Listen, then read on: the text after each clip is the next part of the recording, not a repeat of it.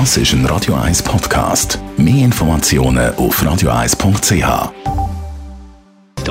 Netto, das Radio 1 Wirtschaftsmagazin für Konsumentinnen und Konsumenten, wird Ihnen präsentiert von Tracker.ch, der weltweit führende Anbieter für mobile Ortungslösungen.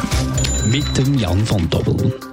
Die UBS und die Deutsche Bank verhandeln offenbar über eine Fusion von ihren Vermögensverwaltungen. Das berichtet Financial Times und das Handelsblatt heute übereinstimmend.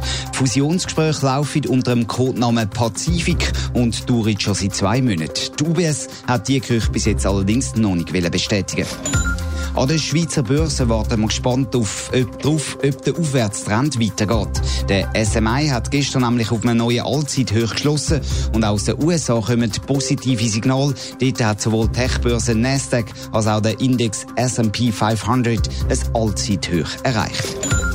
Pharmaunternehmen Novartis ist im ersten Quartal zwar gewachsen, der Gewinn ist aber gleichzeitig zurückgegangen. Und zwar um 5% hat Novartis heute Morgen mitteilt. Unter dem Strich bleibt aber immer noch ein Reingewinn von 1,9 Milliarden Dollar. Viel Kritik hat der Credit Suisse-Chef Dijan Tiam in den letzten Jahren müssen einstecken. Credit Suisse ist nicht wirklich vom Fleck gekommen. Jetzt allerdings sieht es gut aus, mindestens in den ersten drei Monaten von dem Jahr, Jan von Dobbel. Ja, die Credit Suisse hat unter dem Strich 750 Millionen Franken Gewinn gemacht. Das ist deutlich mehr als noch 2018 in der gleichen Periode, nämlich 55 Millionen Franken mehr. Und es ist auch das beste Quartalsergebnis seit 2015. Und für den Dijan Tiam natürlich wichtig, die Gewinnsteigerungen, die sind erste Früchte vom Restrukturierungsprogramm, das er durchgezogen hat. Das hat Credit Suisse in der Mitteilung heute klar gemacht. Kann man das auch an den Zahlen direkt ablesen? Ja, die Einnahmen die sind zurückgegangen im ersten Quartal und zwar deutlich, nämlich um eine Viertelmilliarde Franken.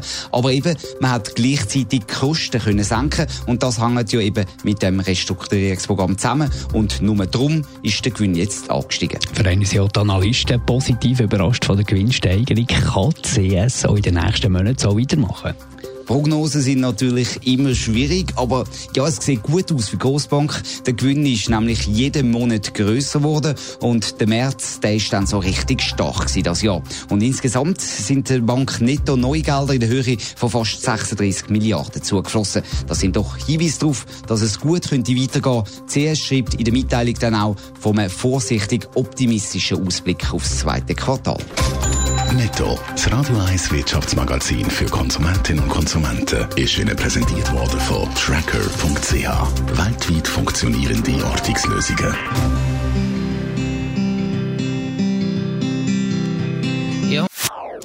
Das ist ein Radio 1 Podcast. Mehr Informationen auf radio1.ch.